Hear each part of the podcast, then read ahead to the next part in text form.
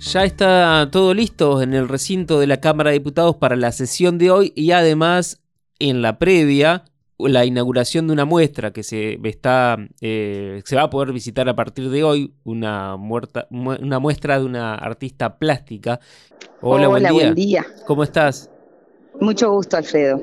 Mucho gusto también, gracias por atendernos. Sabemos que enseguida empieza la inauguración de la muestra, así que queríamos que, que, nos cuentes en qué consiste, qué va a poder ver la gente que se, que se acerque a la, a la cámara en estos días. Bueno, eh, antes que nada quería agradecer a, la Cámara y a todo su equipo y bueno, les comento sobre la obra.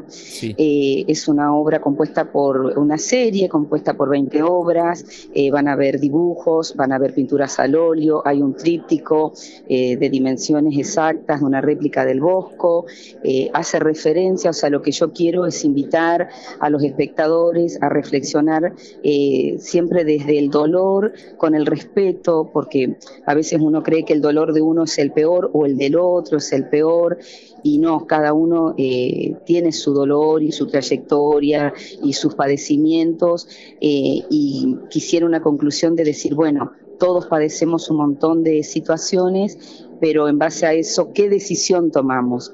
Y tratar de tener siempre eh, la capacidad de discernir, de tomar la mejor decisión para uno y para todos, ¿no es cierto? Es lo que yo invito a que el espectador pueda sentirlo o o que le provoque algo. Eh, en eso se basa más o menos la serie.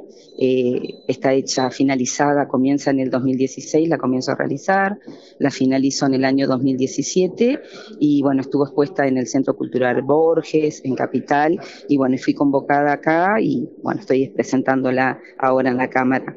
¿Qué representa para, para vos como artista que la, tu obra esté expuesta en un lugar que no es convencional, digamos, para, la, para las exposiciones? Eh, muchísima alegría, eh, sobre todo muchísimo acompañamiento. Eh, para mí fue una gran sorpresa todo esto.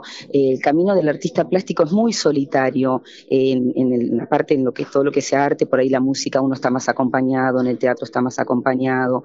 Y yo siempre veo que el artista plástico, sea en la plástica y en la escritura también, el camino es muy solitario. Entonces, para mí esto es un gran acompañamiento. Representa mucha compañía para mí.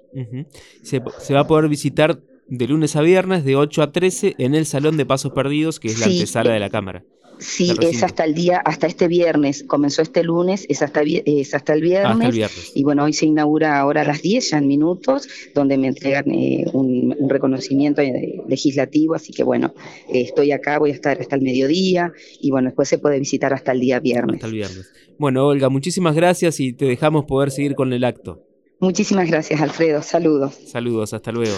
Bueno, Olga Noya, entonces, la artista plástica, plástica que tiene sus obras expuestas ya en el Salón de Pasos Perdidos y la inauguración formal que va a ser hoy a las 10.